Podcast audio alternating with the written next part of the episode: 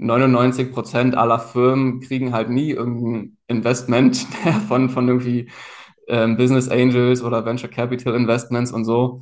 Und äh, darüber wird erstaunlicherweise, finde ich, relativ wenig gesprochen. Hallo und herzlich willkommen zum Mach dein Ding Podcast. Erfahre von anderen Menschen, die bereits ihr eigenes Ding gestartet haben, welche Erfahrungen sie auf ihrem Weg gemacht haben und lade dich von ihren Geschichten inspirieren und motivieren, um dein eigenes Ding zu machen. Mein Name ist Nico Vogt und ich wünsche dir viel Spaß bei dieser Folge vom Mach dein Ding Podcast. Die Valiant ist die Bank von meiner Wahl. Die ganze Eröffnung vom Konto von der Macht dein Ding GmbH ist von daheim ausgegangen. Alles hat schnell, einfach und unkompliziert funktioniert. Ich bin wirklich begeistert von dem Prozess, den die Valiant aufgestellt hat. Ich freue mich darum sehr, die Valiant als Partnerin vom Podcast gewonnen zu haben. Wenn du mehr von der Valiant willst wissen, dann gang auf www.valiant.ch. Valiant, die Bank, die es Ihnen einfach macht. Herzlich willkommen zum heutigen Interview. Mein heutiger Interviewpartner ist der Vincent Irling, Gründer von Capsly, wo Startups mit Dienstleistern verbindet und den Startups ermöglicht, die Dienstleister über flexible Vergütungsmodelle zu vergüten. Wie, wo, was genau, erzählt er aber gerade selber. Ich freue mich auf das Interview. Hi Vincent, schön bist du, wie geht's? Hi Nico, ja, super, vielen Dank für die Möglichkeit und, und für das Interview hier. Ja, schön bist du auf mich zugekommen und hat es geklappt.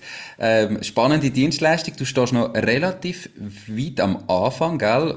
Mhm. Erzähl zuerst mal, was genau machen ihr? Also ich habe ja schon gesagt, Startups mit Dienstleistern verbinden. Wie sieht dein Geschäftsmodell aus? Ja, voll. Also wir fokussieren uns halt wirklich, eben wie du schon gesagt hast, einleitend darauf, Startups ähm, und Service-Dienstleister zusammenzubringen, die halt wirklich hands-on die Gründer dabei unterstützen können, ihr Business aufzubauen. Und wie wir alle, glaube ich, wissen, haben gerade Gründer am Anfang relativ wenig Geld, nicht so viel Liquidität, können sich das häufig nicht alles leisten. Und wir haben andererseits eben gesehen, dass viele Dienstleister schon Interesse haben, so Startups zu unterstützen. Ist ja irgendwie auch gerade relativ sexy, ähm, aber oft nicht genau wissen halt, wie kann man das machen, wie kann man irgendwie faire Vergütungsmodelle finden. Mhm. Oft war dann das Problem, dass Gründer einfach Firmenanteile abgegeben haben und da wurden halt häufig auch recht schlechte Deals aufgesetzt und wir haben uns daher vor allem anfangs speziell dem Thema Service for Equity gewidmet und versucht da eben Lösungen zu finden, dass die Gründer trotzdem ihr Business aufbauen können mit, einem, mit vernünftigen, guten Support, ähm, ohne halt direkt Firmenanteile abgeben zu müssen. Und das ja, wollen wir jetzt über unsere Capsly-Plattform lösen. Einerseits ist das halt ein Marktplatz, wo wir die Parteien einfach zusammenbringen, mhm. abhängig natürlich immer von den Needs, also dem Bedarf, den die Startups haben, wo sie gerade Unterstützung brauchen ähm, und was die Serviceanbieter anbieten. Und dann eben das Spezielle sind bei uns diese ähm, Bezahlungs- und Vergütungsmodelle letztendlich, die wir ermöglichen.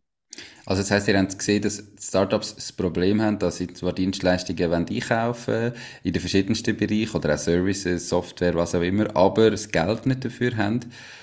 Und darum ist jetzt euch das Ziel, dass ihr quasi diesen Startups mit Dienstleistungspartnern oder was immer ermöglicht, dass sie das erst äh, in Zukunft mit zahlen oder irgendwie monatlich zahlen oder eben irgendwie einfach anders vergüten, wie ja. Äh, irgendwie Upfront-Zahlung direkt bei Start von der Zusammenarbeit. Genau, ja. Also wir haben halt gesehen, dass ähm, es gibt verschiedene Ansatzpunkte bei den, bei den Gründern, oder? Einerseits hast du so diese klassischen ähm, oder ich sag mal eigentlich eher die normalen Gründer, ja, die, mhm. die man sagt dazu ja auch bootstrapped ähm, unterwegs sind, die aus eigenen Mitteln versuchen, sowas aufzubauen und die halt kein externes Funding bekommen, weil es einfach ein Businessmodell ist, was nicht so stark skaliert. Zum Beispiel ähm, die dann natürlich vielleicht ein bisschen mehr Anlaufschwierigkeiten haben. Andererseits aber genauso die anderen Startups, die vielleicht eher skalierbare Businessmodelle haben, sind ja auch relativ häufig am Anfang in einer Phase, wo sie halt noch kein externes Funding bekommen, wo sie erstmal die ersten Kunden brauchen. Vielleicht ihr Businessmodell einigermaßen validiert haben, vielleicht durch ein Inkubatorprogramm auch oder so. Aber dann war da irgendwie so ein, so ein Gap, ähm, fanden wir, von so einem Inkubatorprogramm, bis man halt wirklich investierbar wird. Und das ist eigentlich auch so ein bisschen die Lücke, die wir versuchen zu schließen durch halt diese flexibleren Vergütungsmodelle, dass die Gründer da schon mal ihr Business weiter aufbauen können, dann entsprechend entweder investierbar werden oder halt auch einfach profitabel werden und Umsätze machen und halt ein solides ähm, Geschäft aufbauen können. Okay. Wie sieht denn so ein flexibles Vergütungsmodell etwa aus? Also kannst du irgendwie zwei, drei Beispiele geben, wie man das denn kann machen? Weil es, es ist ja immer, man ist ja darauf angewiesen, dass in dem Fall der Dienstleister, der Serviceanbieter im Moment auf Geld verzichtet und trotzdem seine Dienstleistung erbringt, oder? Ähm, ja, voll. Also es setzt erstmal voraus, dass eben die Dienstleister überhaupt bereit sind, sowas zu machen und schon auch ins Risiko zu gehen, weil es ist letztendlich ähm, gerade bei jungen Gründern und, und jungen Firmen eben natürlich ein Risiko, weil man noch nicht genau weiß, ob die erfolgreich sein werden. Mhm. Das ist letztendlich vergleichbar mit jedem Business Angel oder was, was, je nachdem, was die Motivation ist, sowas zu machen oder da Gründer zu unterstützen. Das ist so Voraussetzung. Das ist auch schon ein Punkt, weil man eh nicht weiß in der Regel, welche Dienstleister machen sowas überhaupt. Das heißt, wir bündeln sozusagen da die Interessen schon mal. Ähm, aber zu deiner Frage, die Beispiele, ähm, es gibt verschiedene Modelle. Ich kann, das kommt so ein bisschen daher, ich vergleiche immer so Firmenteile mit ähm, verheiratet sein. So ja, wenn du einmal Firmenteile abgibst an jemanden, an einen Partner, wirst du den ja später nicht mehr so einfach los. Und deshalb wollten wir halt verhindern. Und daher haben wir gesagt, es braucht wie so eine Art Dating-Zeit irgendwie am Anfang. Mhm. Ähm, und ähm, so ist jetzt auch eigentlich unser Modell. Also wir setzen am Anfang immer einen Servicevertrag auf, da ist halt ganz normal definiert, welche Service-Dienstleistungen sollen erbracht werden, was sind vielleicht Meilensteine, welchen Wert haben die Services überhaupt. Das ist so halt die ganz normalen Marktwerte und dann wird definiert, welcher Anteil wird normal vergütet, was kann sich das Startup leisten von diesen Gesamtservices und welcher Anteil kann dann flexibel zurückgezahlt werden. Und wir haben jetzt eigentlich als Standardmodell so einen Rückzahlungsplan, das heißt, die Startups können dann über gewisse Zeiträume ähm, Rückzahlungen machen, sind aber auch flexibel zu entscheiden, wenn sie dann Geld haben, entweder durch Umsätze oder durch eine Finanzierungsrunde, das komplett zu bezahlen. Je länger man natürlich braucht, das zurückzuzahlen, je teurer wird's. Mhm. Oder und es gibt immer einen Betrag, der halt offen stehen bleibt. Also es ist vergleichbar eigentlich mit einem Darlehen oder mit einem Kredit, äh, wobei natürlich unser Modell da ein bisschen anders ist. Und ähm, dieser offene Betrag, der kann dann umgewandelt werden in eine Firmenbeteiligung, weil wir eben verhindern wollen, wie gesagt, dass man quasi am ersten Date direkt heiratet oder und da direkt irgendwie Firmenteile abgibt, sondern halt sich erstmal kennenlernen kann und schaut, ob das eine langfristige Partnerschaft wirklich wird und man da Vertrauen aufbauen kann, dann kann man das später noch umwandeln. Also das heißt, aber damit wir das dann umwandeln, müssen beide Parteien einverstanden sein. Also müssen beide Parteien sagen, mal, es passt für uns, wir wollen das jetzt umwandeln in eine Firmenbeteiligung oder kann das einseitig gemacht werden? Ähm, das wird am Anfang definiert, genau, also gute Frage. Ähm, in dem Servicevertrag, da gibt es dann verschiedene Optionen. Man kann halt sagen, es ist ähm, entweder optional, die Umwandlung, und beide Parteien einigen sich irgendwann drauf, wenn es denen passt. Dann ist es halt relativ vage gehalten ob man es überhaupt macht. Alternativ und was halt gängiger ist jetzt zum Beispiel auch bei Wandeldarlehen, wenn man jetzt so klassische Finanzierungen anschaut, ist der Wandeldarlehen relativ attraktiv geworden, ähm, kann man eben definieren, dass wenn eine Finanzierungsrunde stattfindet, meistens definiert man noch einen Umfang von der Finanzierungsrunde, dass es dann gewandelt werden muss. Oder halt auch noch oder zusätzlich ein Datum festlegt, äh, wann es umgewandelt werden muss. Aber das wird, wie gesagt, in diesem Servicevertrag am Anfang definiert. Das besprechen die beiden Parteien am Anfang, dass es halt, wenn es dann dazu kommt, auch klar geregelt ist, wie man es jetzt dann ausführen möchte. Okay.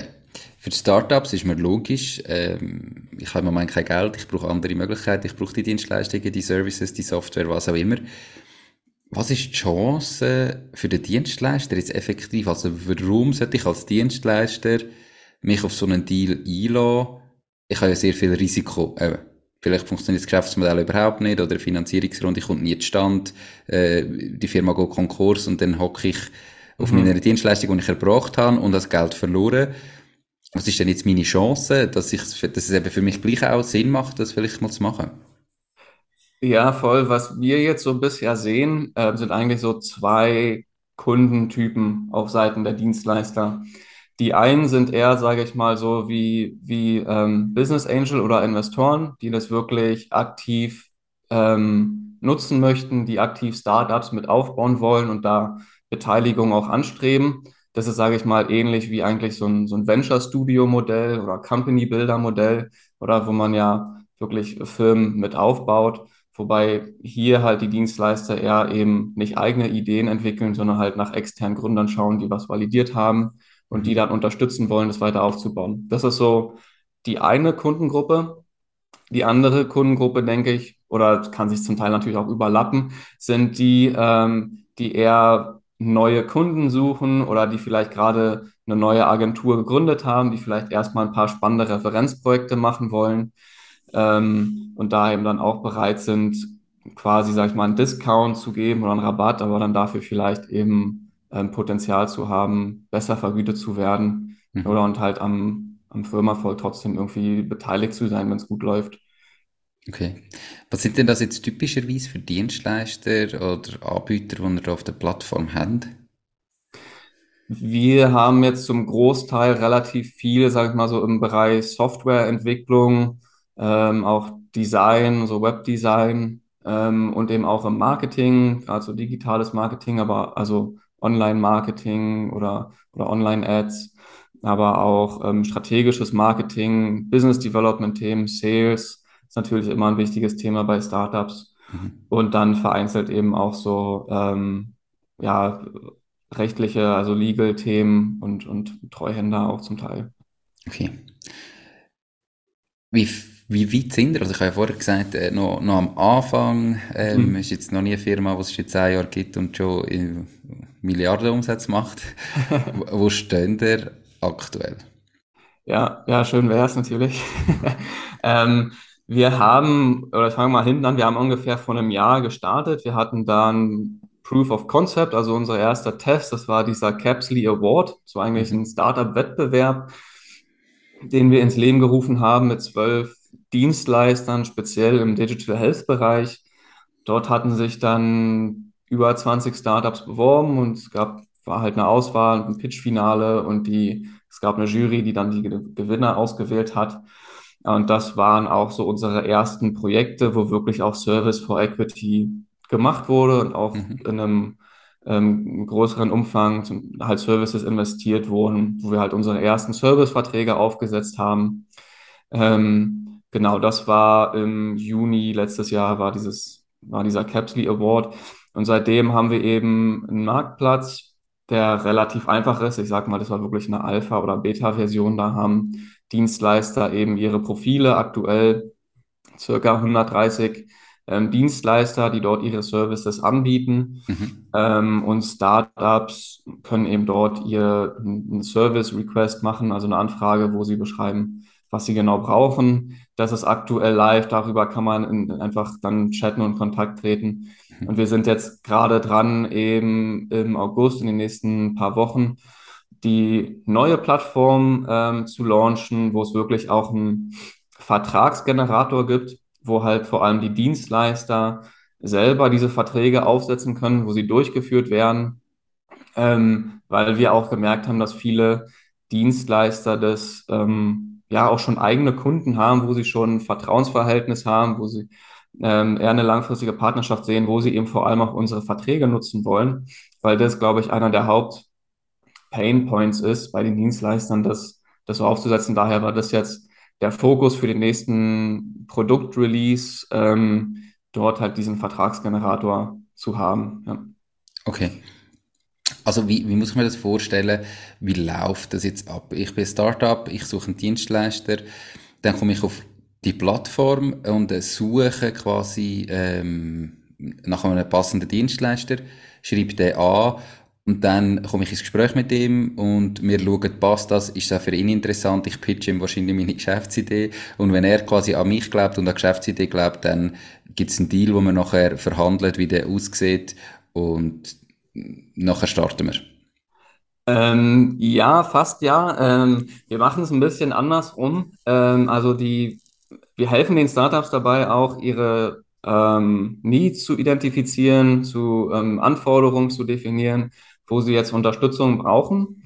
Ähm, und wenn wir denken, okay, das ist ein, auch ein, ein gutes Startup und das hat Hand und Fuß, ähm, die, die Voraussetzung ist eigentlich relativ einfach. Sie sollten ähm, ihr, ihr Geschäftsmodell etwas validiert haben, schon mal mit ersten Kunden zumindest gesprochen haben.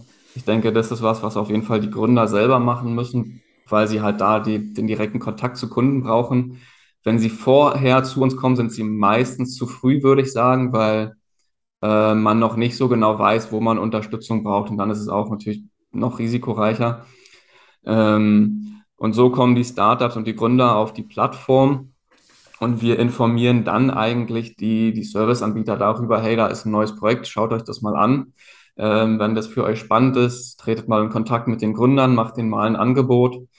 Ähm, man können die, idealerweise können die Gründer dann verschiedene Offerten auch vergleichen und treten dann ins Gespräch halt mit den, mit den Serviceanbietern mhm. und ähm, verhandeln vielleicht noch die Konditionen. Dabei können wir auch unterstützen, so als, als unabhängige dritte Partei, um auch den beiden Parteien das nochmal zu erklären, weil schon das natürlich ein recht neuer, unbekannter Bereich ist für viele. Ähm, also da braucht es eben zum Teil eben auch Education. Und ähm, da können wir halt bei unterstützen und eben dabei unterstützen, halt dann die, die Verträge aufzusetzen. Wobei wir jetzt mehr und mehr die Dienstleister dort eben, sage ich mal, trainieren wollen, dass sie das halt einfach auch selber nutzen können. Okay, spannend. Jetzt haben wir das Plattformproblem. Also ihr seid eine Plattform und dann brauchst du ja immer beide Seiten. Mhm. Ähm, auf der einen Seite brauchst du genug Dienstleister, wo, wo ihre Dienstleistung überhaupt anbieten, damit es für ein Startup spannend ist. Gleichzeitig brauchst du aber auch genug Startups, ähm, damit es für Dienstleister spannend ist. Ähm, ja. Also du hast eigentlich zwei Zielgruppen, die du gleichzeitig musst aufbauen musst. Wie sind ihr da vorgegangen? Ja, so das klassische Chicken and Egg Problem. Genau. Ähm, wir haben uns am Anfang schon mehr auf die ähm, an, also Supply-Side fokussiert, also die Anbieterseite, was halt in unserem Fall die Service-Anbieter sind, die ihre Services anbieten, ähm, dass wenn halt ein, ein Startup kommt, dann eben auch die Möglichkeit hat, dort direkt ähm, Offerten zu erhalten. Ähm, ich glaube, das ist auch eine, eine allgemeine Empfehlung, glaube ich, dass man bei Marktplätzen in der Regel so mit der Supply-Seite erstmal anfangen sollte, die aufzubauen.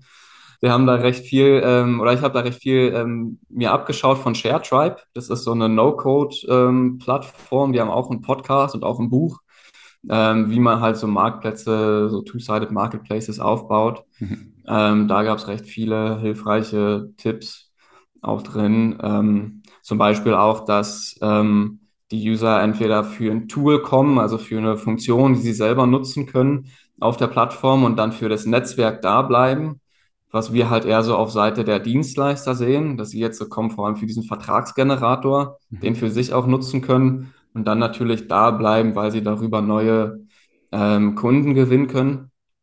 Und ähm, andererseits die Startups kommen dann natürlich, wenn halt ein Netzwerk da ist, ähm, und die halt das über das Tool einfach nutzen können und dann das einfach abzuwickeln. Ähm, also man sagt halt so, die User kommen entweder fürs Tool und bleiben fürs Netzwerk ähm, oder sie kommen fürs Netzwerk und bleiben dann fürs Tool und beides ist anscheinend richtig. Ähm, okay. Ähm, ja, was noch echt spannend ist. Wie, wie sieht denn euer Geschäftsmodell aus als Capsly? Also wie verdient ihr Geld? Ja, unser Haupt Modell, mit dem wir auch gestartet sind, ist halt die, die klassische Commission Fee, also eine Vermittlungsgebühr. Mhm. Ähm, wenn wir halt ein Startup an einen ähm, Dienstleister vermitteln und es zu einem Geschäft kommt, dann ähm, verdienen wir dort 10% von dem Servicevolumen.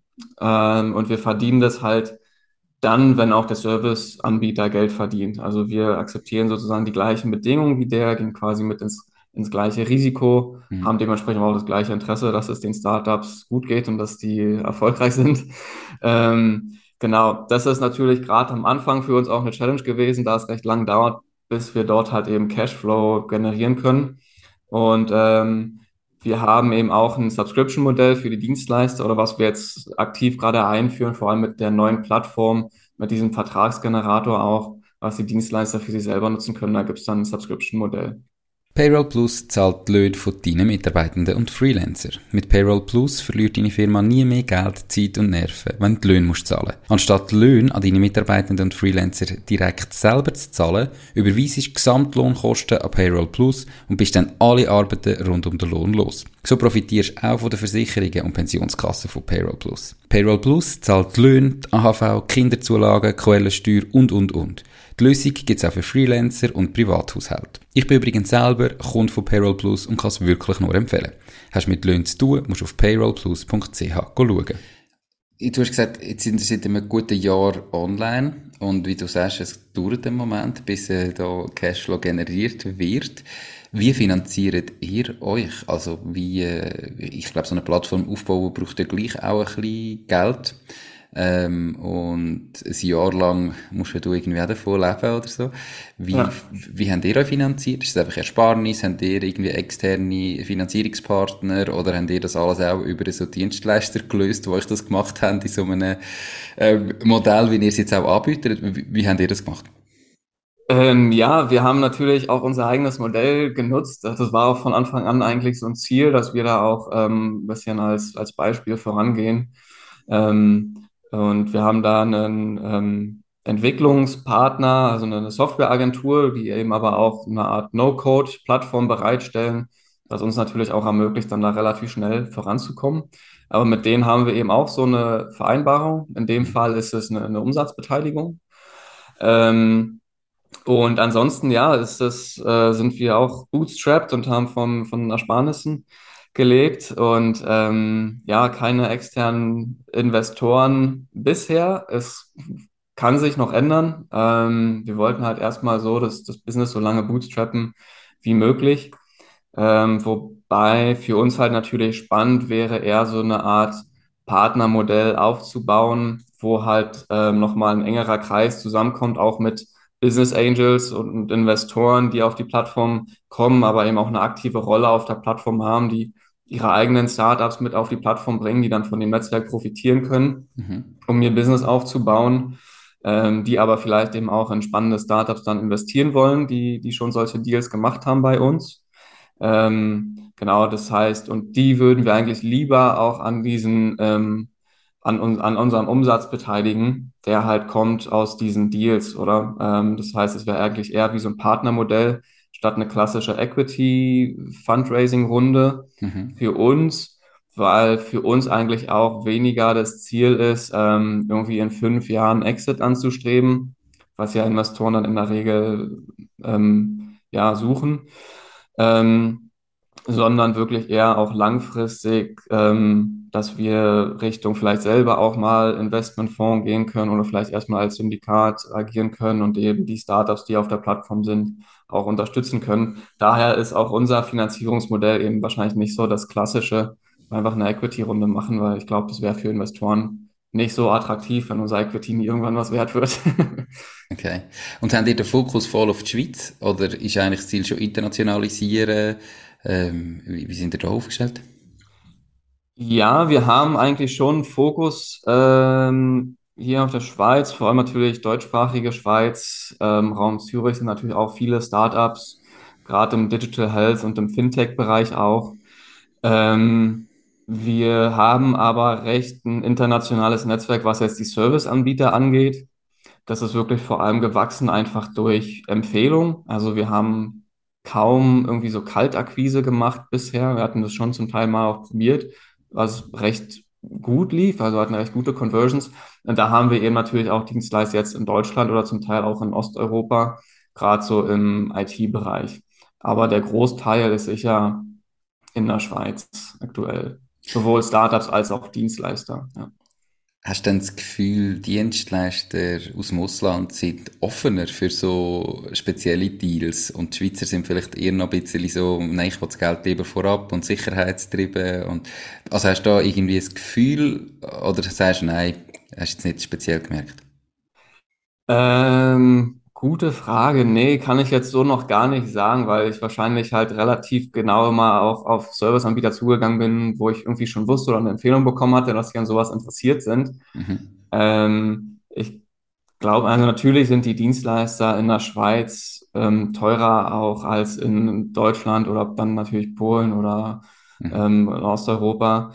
Ähm, vielleicht hat man dadurch aber auch mehr Rücklagen bilden können oder, oder größere Margen eventuell und kann sich dadurch vielleicht auch ein bisschen differenzieren und sagen, hey, man kann da vielleicht einen Discount geben und dadurch, also es gibt eben tatsächlich einige Dienstleister natürlich auch in der Schweiz, die eben daran Interesse haben, sowas zu machen ähm, die da irgendwie langfristig denken, sagen, hey, wir ähm, wollen da an dem Erfolg uns auch beteiligen und gehen jetzt am Anfang ins Risiko und haben dafür ein größeres Potenzial.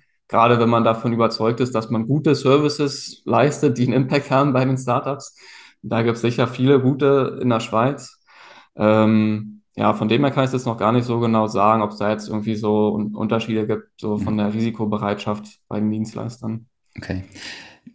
Jetzt hat man ja als Startup teilweise eben, ähm, man will ja auch nicht einfach grosses Risiko und tun ihr dann eure Dienstleister irgendwo auch validieren? Also eben, wenn ich jetzt zum Beispiel auf dieser Plattform bin, auf Capsly, und dann sehe ich dort einen Dienstleister aus Polen, wo mir IT-Sachen macht, haben dann eine gewisse Validierung gemacht, dass ihr könnt sagen, die Qualität stimmt, dass es ist nicht irgendjemand, der jetzt einfach ein bisschen, ja, hm, sich halt da präsentiert ja. und in Wirklichkeit gar nichts kann. Ähm, macht ihr da irgendetwas in die Richtung oder ist das am Schluss immer noch Sache vom Startup, das zu überprüfen? Ähm, nein, also wir machen da schon was und ähm, es ist natürlich extrem schwierig als ähm, Externer irgendwie die Qualität von Dienstleistern zu, zu evaluieren.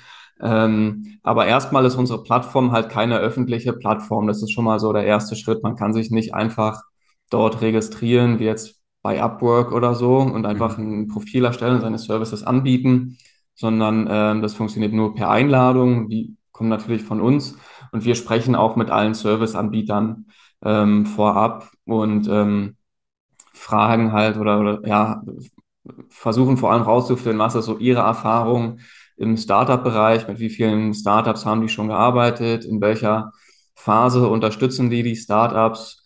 Ähm, ja, haben die Erfahrung, gerade auch im Bereich so Service for Equity.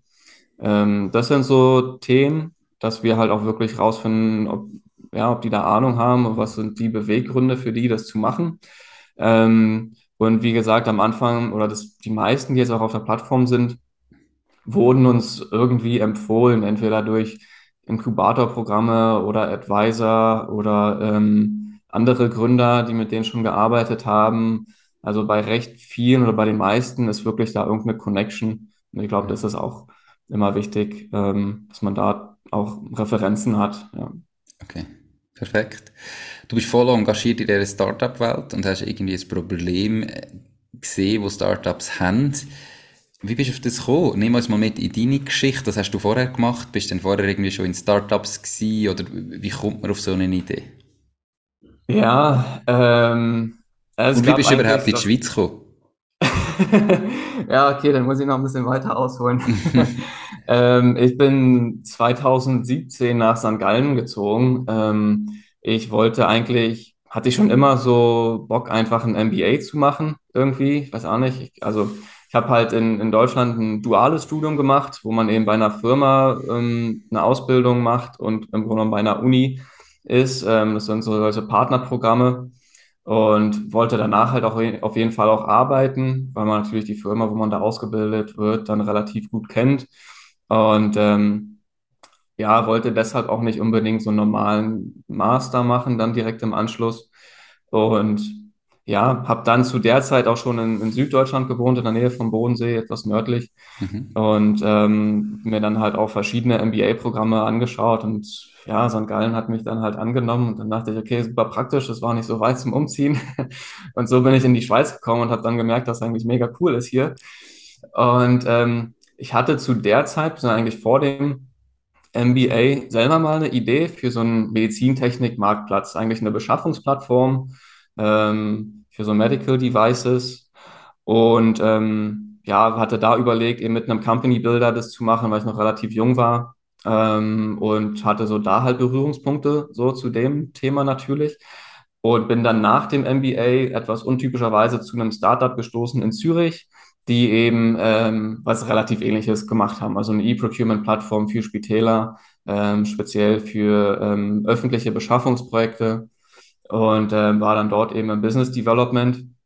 Hatte dort dann zum ersten Mal auch Berührungspunkte so mit dem Thema Phantom Stocks, also Virtual Shares und dem so Mitarbeitervergütung. Ähm, das kann ich ehrlicherweise vorher nicht wirklich. Ähm, Ganz viele Fremdwörter. Genau, ja. Also eben, wie man, ja, ist halt relativ gängig mittlerweile tatsächlich, eben wo, wo Startups eben über so ein Modell ihre Mitarbeiter oder auch Advisor ähm, vergüten können.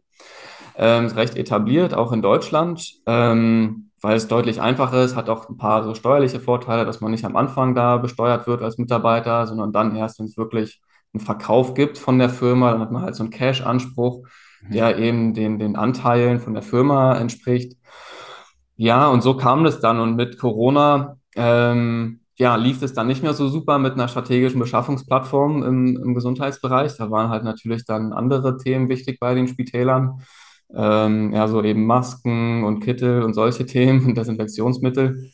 Ja, operativ halt. Dann bin ich da eben ähm, ja, aus der Firma ähm, ausgeschieden und äh, hat überlegt, okay, was machst du? Und ähm, hatte eben auch so die Idee, schon irgendwie Startups weiterhin zu unterstützen, gerade eben im MedTech-Bereich. Ähm, das habe ich jetzt schon ein paar Mal erwähnt. Also ich war Produktmanager für neurochirurgische Implantate vor dem MBA in Deutschland. Also war eben immer so in der Industrie. Und naja, dachte halt, okay, da könnte ich vielleicht ein bisschen was bewirken, ein bisschen ähm, Startups unterstützen im, im Aufbau. Und eben als Teil der Vergütung wäre es ja auch cool, so ein paar Firmenteile zu bekommen, weil die Startups haben halt sicher nicht viel Geld. So war die Idee. Und ähm, dann gab es ja diese am Anfang von Corona diese EU versus Virus Hackathons oder, oder Schweiz, Swiss versus Virus oder so gab es auch. Die gab es ja überall. Ähm, und bei dem Hackathon ist dann eigentlich die Idee entstanden für so einen Marktplatz, wo man das halt einfach kuratiert besser, wo man Vertragsvorlagen anbietet und das eigentlich den Startups wirklich zugänglich macht, so ein Modell, dass sie halt quasi mit ihren Firmanteilen bezahlen können für externe Supporter. Und ähm, so ist die Idee für Capsly eigentlich geboren, also eigentlich aus einem Hackathon heraus. Und äh, ja. Kannst du das Konzept von einem Hackathon erklären? Ähm, ich bin nicht so der Hackathon-Experte, ehrlich gesagt. Das war auch, glaube ich, für mich der erste Hackathon, wo ich überhaupt dabei war. Ähm, in dem Fall war es halt einfach so, dass, dass das wurde halt organisiert von, von der EU in dem Fall. Und sie hatten halt verschiedene so Themenbereiche definiert. In unserem Bereich ging es dann um Business Continuity, also dass halt gerade vor allem auch kleinere Unternehmen ihr Unternehmen fortführen können während der Krise. Ähm, und Leute konnten halt einfach ihre Ideen pitchen. Es gab so ein Ideenboard und man konnte dann halt da Gruppen bilden und an diesen Ideen arbeiten und hatte dann drei Tage Zeit, glaube ich, da ein Konzept zu erstellen und dann halt am Ende einen Videopitch einzureichen mit einem richtigen Businessmodell eigentlich. Mhm. Ähm, und dann, ja, keine Ahnung, wurden halt irgendwelche Gewinner ausgewählt. Also wir haben da nichts gewonnen. Ähm, aber ähm, ja, so kommen halt auf jeden Fall verschiedene Leute zusammen aus total unterschiedlichen Bereichen ähm, und arbeiten eben an einer Idee über ein Wochenende und das ist eigentlich echt cool. Also ähm, man arbeitet da halt recht viel, arbeitet mit total unterschiedlichen Leuten aus unterschiedlichen Ländern zusammen. Und ja, es können eben halt auch Unternehmen daraus entstehen. Ähm, aus dem Team ist jetzt leider keiner mehr dabei, weil halt alle dann so wieder zurückgegangen sind in ihr Daily Business. Ähm, außer ich. Aber ähm, ja, ich dachte, es lohnt sich, das fortzuführen. Und ähm, wir hatten halt immer mehr Interesse hier von Dienstleistern und Gründern. Und dann dachte ich, ja, es lohnt sich, das, das mhm. fortzuführen. Ne? Sind ihr denn heute schon rentabel? Und äh, wer gehört alles äh, bei euch ins Team? Bist du das allein? Gibt es Mitarbeiter? Gibt es äh, Mitgründer? Wie sind ihr aufgestellt? Ähm, ja, also ich bin, sage ich mal, aktuell so der, der einzelne oder Einzelgründer. Äh, es gibt einen potenziellen Mitgründer, ähm, der, der Andi Rüger, der ist jetzt seit einem Monat ungefähr dabei, ähm, unterstützt vor allem so im Sales- und Marketing-Bereich. Ähm, dann haben wir, einen, ich sag mal, einen Startup-Advisor, der Jan Fülscher, der hat ähm, auch SigTig mitgegründet. Das ist der äh, größte Business Angel Club in der Schweiz, also ein Investorenclub mhm. für Startups. Der hat natürlich super Erfahrung in dem Bereich, kann uns da wirklich gut unterstützen. Wir haben ähm, uns, unser Legal Counsel, ist natürlich auch ein bisschen Legal Tech, was wir machen, könnte man sagen, ähm, ist der Maximilian Diem, ähm, Gründer von IXA, ist eine Anwaltskanzlei, eine Wirtschaftskanzlei in Zürich. Mhm. Äh, das ist ein MBA-Kollege von mir aus St. Gallen. Ähm, ja, genau, das ist so das, das halt mal Hauptteam aktuell. Ähm, wobei natürlich vor allem Andi und ich da, da Vollzeit dran arbeiten. Und ähm, dann eben natürlich unser, unser Softwarepartner, ähm, Inventify heißen die. Ähm, die sitzen in Zug, die wirklich jetzt auch tatkräftig uns unterstützen, die neue Plattform mit aufzubauen. Ähm, das ist so aktuelles Team. Wir hatten jetzt auf dem Weg bis hierher natürlich auch Unterstützung, gerade am Anfang. Auch das ähm, Team aus dem Hackathon hat weiter unterstützt. Da gab es eben vor allem auch zwei Entwickler, Achim und Greg, die ähm, die erste Version, sage ich mal, entwickelt haben.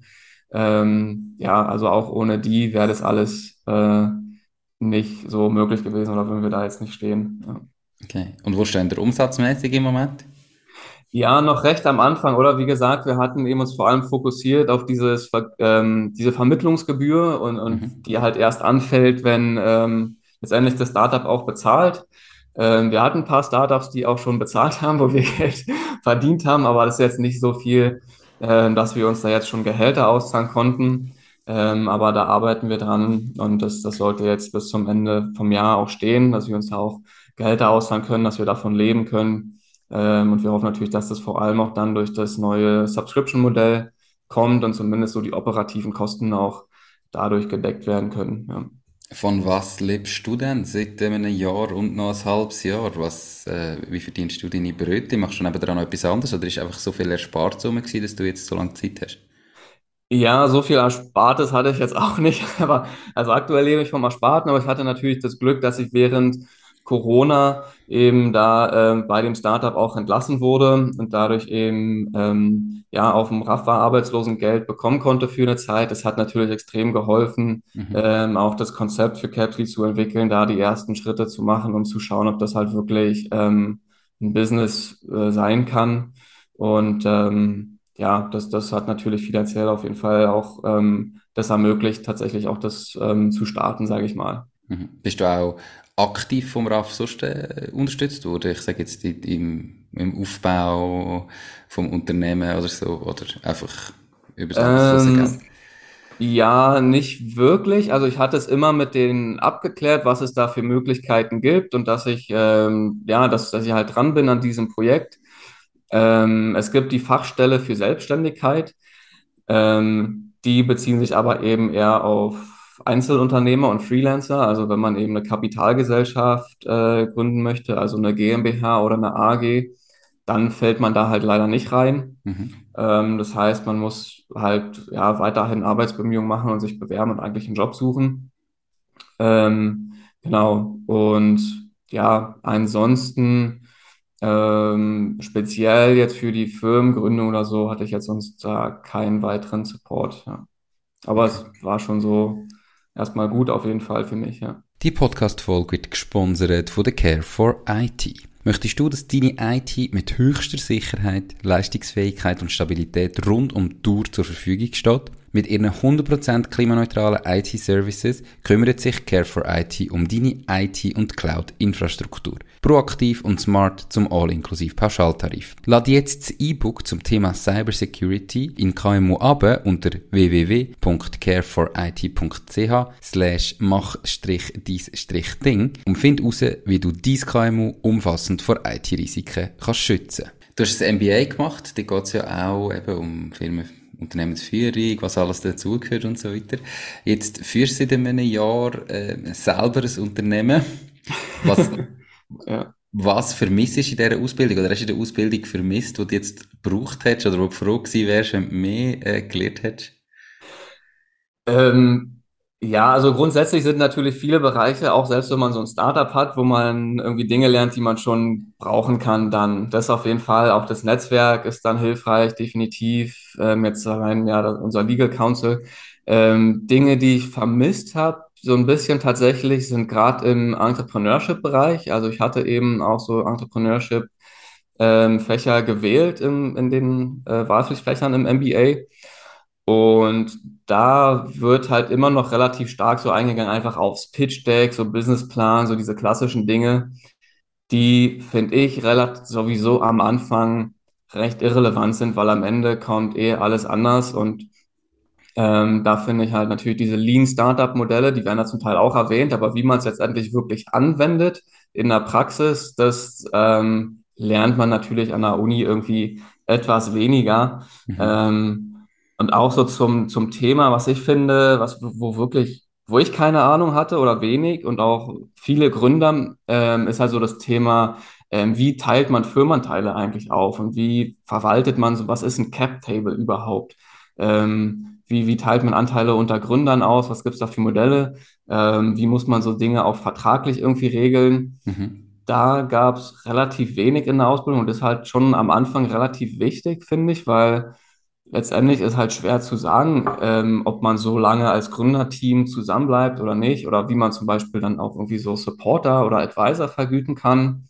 Ähm, und das merkt man, finde ich, auch in der Praxis, dass da einfach recht viele schlechte Vereinbarungen so gemacht werden, ähm, weil halt die Leute einfach da, also weil man das halt nirgendwo wirklich lernt, ja.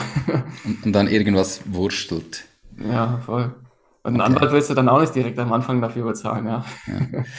Das ist halt so. Ja. Ich, ich finde natürlich am gesamten Entrepreneurship-Thema ist noch schwierig, ähm, wie du die, die Breite, die es halt mit sich bringt, unter einen Hut bringst, oder? Ähm, weil ich weiß nicht, wie viele Unternehmensgründer effektiv einmal das Thema haben oder das Problem haben davon, wie teile ich das jetzt aus? Brauche ich überhaupt ein Cap-Table in dem Sinne? Muss ich wissen, wer, wenn, wie viel hat? Ähm, ist ja für ein normales KMU eigentlich fast irrelevant, sondern geht dann wirklich so ja. um, um so die Startup-Welt und die sind immer noch ein kleiner Anteil. Also Unternehmertum oder das Entrepreneur Entrepreneurship-Thema ist natürlich so breit, ähm, das immer noch, äh, finde ich, schwierig ist auch, ähm, zusammenzufassen. Und gerade das Thema Businessplan Pitch Deck ist ja auch für eine ganz spezifische Gruppe interessant, nämlich für die, die wirklich Geld suchen und äh, Investoren brauchen. Und für alle anderen, wie du sagst, ist so, auch wenn, das ist echt ein Thema, das, das hat mich extrem, muss ich sagen, auch aufgeregt zum Teil, wie stark der Fokus auf diesen blöden Pitch-Decks ist und, und so ein Kram, ja, und du, denkst du so, Mann, du, eigentlich jetzt im Nachhinein denke ich mir, was halt viel wichtiger gewesen wäre, wie man irgendwie halt so seine Hypothesen und seine Ideen mal validiert, wie man das halt mal strukturiert irgendwie aufsetzt, wie man mit Kunden spricht, um halt das halt versucht zu validieren oder eben auch nicht, ohne halt direkt den irgendwie eine Idee zu verkaufen. So Themen sind halt viel wichtiger, oder, als so diese ganzen Pitch-Decks, die dann halt ja auch nur relevant sind, wenn man Fundraising machen will. Und so ganz viele Gründer sind halt so, die, die fangen an mit irgendeiner Idee und denken so, okay, jetzt muss ich erstmal ein Pitch-Deck bauen und Fundraising. Und du bist halt noch so weit davon entfernt. Mhm. Aber das wird einem so suggeriert, weil das halt auch so ein riesen, ja, wahrscheinlich auch wegen, weil es halt so ein großes Interesse dafür gibt, aber in den Medien wird ja das halt auch vor allem gepusht. Ja, das Startup hat wieder eine Finanzierungsrunde und das etc. Aber es ist halt wirklich nur so ganz grob an der Oberfläche. Und wie du gerade auch schon gesagt hast, Entrepreneurship ist halt so viel mehr. Mhm. Also 99 Prozent aller Firmen kriegen halt nie irgendein Investment von, von irgendwie ähm, Business Angels oder Venture Capital mhm. Investments und so. Und äh, darüber wird erstaunlicherweise, finde ich, relativ wenig gesprochen. Klar, es sind nicht so die klassischen, also es sind keine Startups, ja, nach der klassischen Definition. Es sind halt, wie du sagst, eher so die KMU. Mhm. Ähm, aber das ist natürlich ein großer Teil von Unternehmertum. Ich glaube, gerade so jetzt hier in Zentraleuropa. Und ja, darüber wird halt relativ wenig, finde ich, auch so berichtet. Ja. Darum geht es mir im Podcast, dass man ab und zu einmal so eine Geschichte hört und nicht immer nur die Startups so Geld suchen und internationalisieren. Ja, voll mega gut. Du hast ja auch eben gesagt, dass du in dem Bereich halt, äh, ja, auch halt dein Fokus eher liegt oder und dein Interesse ja auch in dem Bereich ist. Finde ich halt super, dass man da ein bisschen mehr ähm, ja, sich drauf Ja, also meine, meine Überzeugung ist, dass Unternehmertum ist die geilste Lebensform, die es gibt auf der Welt. Und zwar, eigentlich will jeder sein Unternehmen natürlich so gestalten, dass es für ihn und seine Lebensziele passt. Und dass es eben auch all die Varianten und Möglichkeiten bietet. Oder? Also, zum entweder sagen, hey, ich, habe da, ich sehe ein riesiges Problem auf dieser Welt, das ich unbedingt lösen will und ich mache jetzt ein Startup, wo ich internationalisiere, um das Problem zu lösen auf dieser Welt, sage ich jetzt, und wird riesengroß. Ja. Oder auch zum sagen, ich, ich möchte einfach mein eigener Chef sein, vielleicht zwei, drei Mitarbeiter haben, noch mit meinen Coiffeursalon haben oder meine Schreinerei haben. Oder zum sagen, ich möchte ortsunabhängig sein und können um die Welt reisen während dem Arbeiten. Und für mich ist auch wichtig, dass ich mir die Gedanken mache, bevor ich mein Startup gründe und wirklich weiss, hey, wie soll mein Leben aussehen, was suche ich in meinem Leben und dann eine Firma so aufbauen, dass das zu meinem Lebensziel passt und zu meinen Lebenseinstellungen passt. Und darum möchte ich einfach die ganze Bandbreite abdecken, dass man sieht, es ist alles möglich. Ähm, es muss nicht immer gross sein. Es muss jetzt nicht jedes Unternehmen für Milliarden verkauft werden irgendwann. Überhaupt nicht. Ja. Da, da wollte ich einfach ja, halt alles zeigen, was möglich ist, oder die verschiedensten Wege zeigen, die möglich sind. Und nicht nur auf dem Startup-Weg umhacken die ganze Zeit und das so als der heilige Gral und so macht man es und so muss es sein. Und die zwei Geschichten sind mega weit auseinander, manchmal. Also, bei einem Startup, wo man irgendwie darüber redet, ja, wie groß ist meine Burn Rate, wie viel Geld verbrenne ich jeden Monat? Und im KMU, wo ich muss sagen, hey, ich, ich kann kein Geld verbrennen, ich muss irgendwie mehr Umsatz machen, wenn ich reinhole, ich muss wachsen, selber finanziert. Also, es sind zwei ganz unterschiedliche Welten. Ja, ja, absolut. Also eigentlich ist es ein, also gut, was du gerade gesagt hast, dass man sich erstmal selber überlegen muss, was will man eigentlich für einen Lifestyle mhm. haben, oder? Weil ich meine, so als Startup-Gründer hast du dann VCs im Nacken, bist ja auch nicht mehr so frei und ein bisschen getriebener. Mhm. Und ich glaube, das, das wissen wahrscheinlich auch viele gar nicht so. Und ähm, natürlich mega cool, wenn man sich so diese Freiheit erarbeiten kann und dann eben auch seine Zeit so verwenden kann, wie man möchte. Ich meine, das ist letztendlich wahrscheinlich das, das oberste Ziel von allen, aber ja. ja, das weiß ich nicht. Meins ist es definitiv, aber das weiß ich nicht, ob es von allen ist. Aber das muss man sich wie zuerst überlegen und dann bietet jede Form von Startup oder von Unternehmen hat Vor- und Nachteile oder hat seine Eigenschaften, was mit sich bringt oder was eben nicht mit sich bringt. Und wie du sagst, wenn man natürlich riesengroß wird und Geld braucht und plötzlich Leute investieren, Millionenbeträge vielleicht investieren in meine Firma, muss ich mir einfach bewusst sein, dass ich denen irgendwie muss Rechenschaft ablegen, dass ich dort, äh, denen muss Ergebnis liefern, dass ich dann halt vielleicht nicht gerade die Freiheit habe. Dafür gibt es vielleicht irgendwann einen Exit und ich bin dann Multimillionär, dann habe ich die Freiheit nachher, vielleicht. Ja vielleicht auch nicht, aber auf dem Weg dorthin muss ich mir bewusst sein, dass da sicher auch sehr viel Druck und Stress rum ist wo ich auf die andere Seite in anderen Bereichen vielleicht viel weniger habe. Da muss ich mir ja. einfach überlegen, was wollte ich und dann meine Firma auch so aufbauen, dass es zu dem passt. Ja, voll. Das ist so mein, mein, mein Weg, ähm, den ich würde empfehlen. Ja. Was ist so abschließend dein grösste Learning im letzten Jahr Unternehmertum, wo du vielleicht vorher auch nicht dir bewusst bist? Was ist so das grösste Learning? Uh, das größte Learning. Also weiß ich nicht, was mir jetzt so spontan einfällt, mal ist, dass immer alles länger dauert, als man äh, plant. Mhm. ähm, und das kann halt verschiedene Faktoren haben, meistens halt äh, menschliche Faktoren, weil halt doch irgendwie ähm, die Motivation oder die Interessen oder was auch immer dann andere sind und man ähm, dann irgendwie andere Lösungen finden muss. Jetzt in meinem Fall war es vor allem dann halt das Team auch, wie da das Setup ist. Mhm. Das ist wirklich ähm, extrem wichtig. Ähm, ja, wenn man es vorher immer wüsste, wäre super. Ich glaube, man lernt halt im Nachhinein dann immer erst so durch Trial and Error viele Sachen. Das ist für mich halt auch ähm, natürlich das erste Unternehmen, was ich jetzt selber aufbaue. Mhm. Dadurch ist da sicher auch noch äh, viel Lehrgeld dabei. Aber ähm, ja, bisher, bisher läuft es auf jeden Fall gut und in die richtige Richtung. Von dem her ähm, bin ich da optimistisch für die Zukunft. Ja. Mit, mit was hast du am meisten Lehrgeld gezahlt? Äh, was war dort vielleicht der Fehler gewesen? Hast du den noch im Kopf?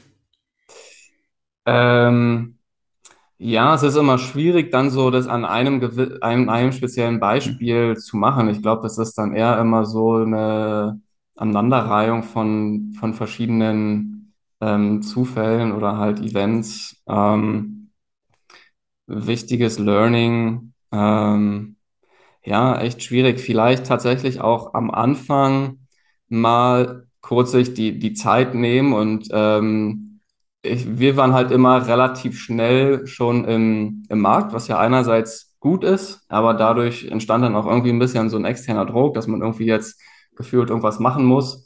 Aber wenn man mal halt zwei, drei Wochen irgendwie nichts macht, ähm, dann ähm, ja, vermisst einen auch keiner, so merkt man halt am Anfang. Mhm. und da halt vielleicht ein bisschen ähm, Anpassung machen kann intern.